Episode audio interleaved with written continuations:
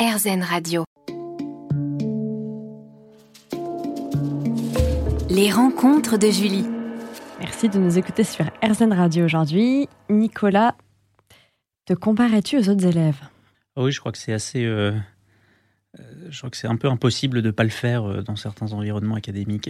Ça peut devenir de manière assidue, ça peut devenir vraiment une, une, Oui, alors il faut pas que ce soit une obsession. Oui, non, il faut clairement pas que ce soit une obsession. Je crois que c'est là où d'ailleurs le rôle, euh, bien sûr, de l'environnement familial, mais aussi des professeurs euh, dans la manière de conduire une classe est absolument essentiel. Bon, c'est qu'une partie de leur rôle absolument essentiel, bien entendu, mais enfin.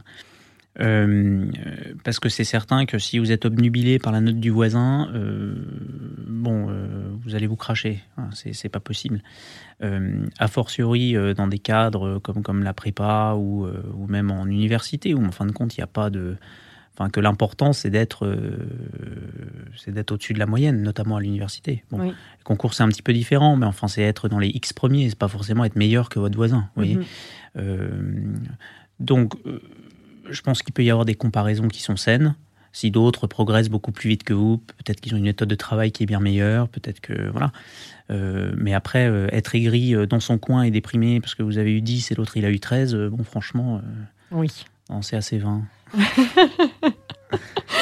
Bah, justement, en parlant de notes, as-tu progressé graduellement dans tes notes lorsque tu étais au début même de ta scolarité, c'est-à-dire passais-tu de 12 à 13 au devoir d'après ou as-tu toujours eu d'excellentes notes? Bon, je parle pas forcément de la prépa ou après c'est un peu plus complexe, mais Bah, c'est difficile à dire. Euh, à l'université, oui, euh, j'ai eu une progression qui a été, euh, qui a été, assez, qui a été assez linéaire. Bon, euh, il y a quelques moments où vous restez euh, coincé à une forme de plateau et ensuite euh, vraiment vous avez quelque chose qui se développe, qui, se débloque, pardon. Mais ça a été assez linéaire. Au lycée puis prépa, c'était un petit peu différent dans la mesure où vous êtes noté relativement aux autres en fait. Mm. Donc euh, il suffit qu'un jour euh, le meilleur ait fait une copie absolument extraordinaire, euh, vous, votre note, elle va plonger en dessous de, de 8. Oui. Bon, si la fois d'après il a fait une copie qui est somme toute convenable mais sans plus, il, aura une, il aura 20 avec ça, et puis vous, vous aurez 13. Quoi. Mhm. Donc conditionné. voilà, donc ça, non, mais c'est, c'est- c'est- ça oscillait plus, on va dire. Je crois que c'est, c'est un enjeu. Il faut, il faut voir la trajectoire globale et pas forcément s'arrêter uniquement sur la note. Alors, peux-tu nous parler de l'importance de la discipline et du contrôle de soi? Euh, je ne sais pas si je peux, je vais essayer. Euh, bon, ce sont des atouts qui sont absolument, euh, absolument nécessaires, pas que dans les études d'ailleurs, je pense de, de manière générale dans la vie professionnelle, dans votre manière d'aborder aussi des sujets dans lesquels vous voulez ré- réellement progresser. Oui. Il, faut, il faut de la discipline. Bon. Euh, la meilleure manière de progresser, euh, de progresser sur, un sujet, c'est de travailler, on le sait, on ne le sait que trop, euh, régulièrement. Euh, pas forcément faire une session tous les deux mois de, de 10 heures, ça, ça n'a aucun intérêt, puis plus rien faire pendant un mois, ça n'a aucun sens. Bon, le mieux, c'est vraiment d'arriver à travailler régulièrement, etc. Et ça, ça demande une vraie discipline. Parce que euh, parfois, au début, euh, vous êtes particulièrement motivé, vous avez envie d'en faire 15 heures, euh, et après, ça retombe. Oui. Bon, et c'est là que ça devient difficile, c'est d'arriver à maintenir un apprentissage constant sur une durée qui est assez longue avec un intérêt qui fluctue. Bon. Donc la discipline, elle est importante. Le contrôle de soi, c'est une notion qui est beaucoup plus extensive. Bien sûr, elle inclut la discipline, à mon sens. Donc dans cette mesure-là, c'est souhaitable.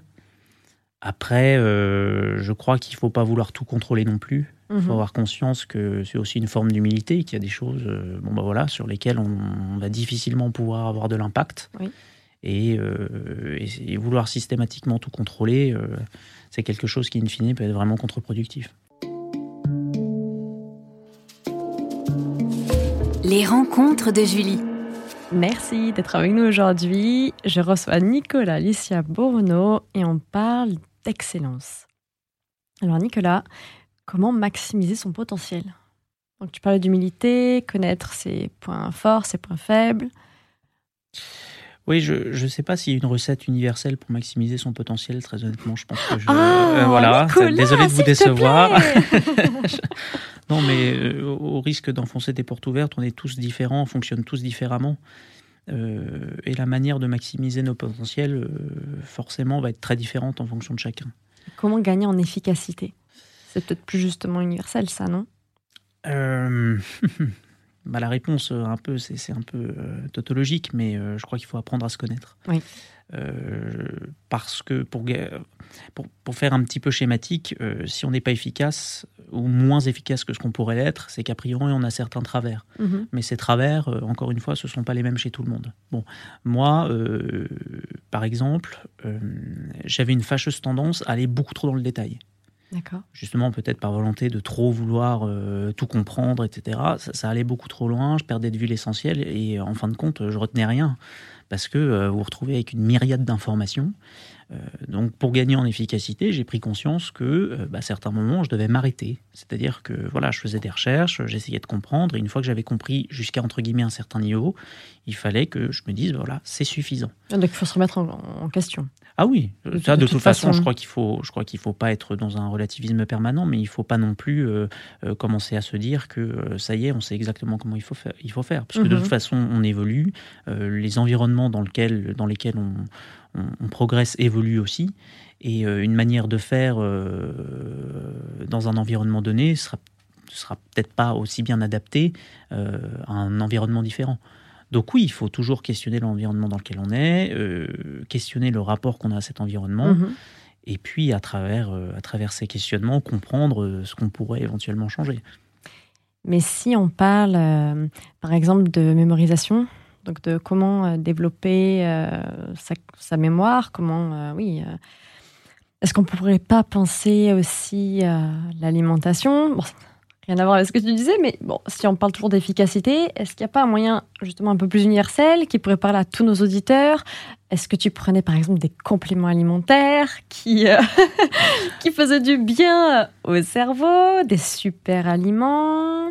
Alors que, tu peux toujours des choses saines et, tout à fait légales, je le ah, précise. on est dans RZN Voilà, exactement. Euh, oui, bien sûr. Oui, oui, c'est vrai que je me suis focalisé sur la partie qui tient vraiment à, voilà, au caractère. Euh, mais je crois qu'il y a évidemment des recettes un peu plus universelles. Euh, c'est certain, euh, bien dormir, bien manger, faire un peu de sport. Je crois que personne, quel que soit son caractère, voilà, ne, bénéficiera pas de ce genre de choses. donc oui, mais je, dirais en, top 1, je dirais que c'est le sommeil quand même. L'alimentation, très honnêtement, moi c'est quelque chose, j'y faisais difficilement, enfin moins attention qu'aujourd'hui durant mes mhm. études. Euh, rétrospectivement, euh, je le confirme, euh, manger des légumes, c'est mieux. Mais aujourd'hui, c'est vraiment, c'est vraiment quelque chose que je prends, auquel j'accorde beaucoup d'importance. Donc pas de spiruline écossaise en prépa? Non, c'était plus café, café, café, café, ce qui n'est pas forcément une très bonne chose. Mais, mais indéniablement, ouais, le sommeil. Le sommeil. Je crois que c'est vraiment la chose la plus importante ça sert à rien de travailler une heure de plus quand vous êtes crevé ou de vous lever une heure plus tôt. On vous dit si, si vraiment vous n'allez pas tenir, mieux vaut mieux dormir et vous serez évidemment beaucoup plus productif après. Et justement, en parlant de sommeil, euh, avais-tu un cycle de sommeil euh, optimal dans les bons jours comme dans les mauvais? C'est-à-dire que lorsque tu avais un travail euh, inconsidérable, tu dormais minimum combien?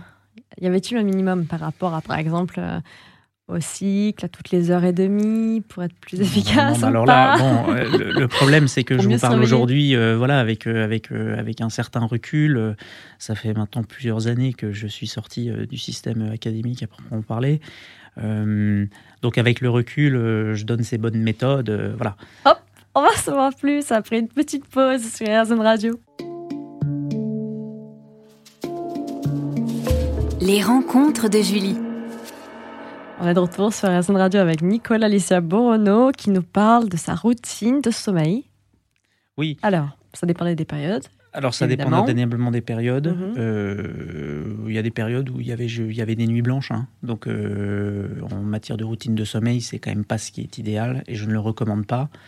Euh, après, évidemment, quand vous êtes euh, sur le moment euh, dans des études compliquées ou un moment compliqué durant vos études, qu'il y a beaucoup de pression, que vous vous dites que vous devez absolument terminer tel ou tel truc ou apprendre tel ou tel truc dans le feu de l'action, évidemment, vous ne faites pas toujours ce qu'il faudrait faire. C'est mhm. indéniable, c'est humain, ça arrive à tout le monde encore aujourd'hui. bon.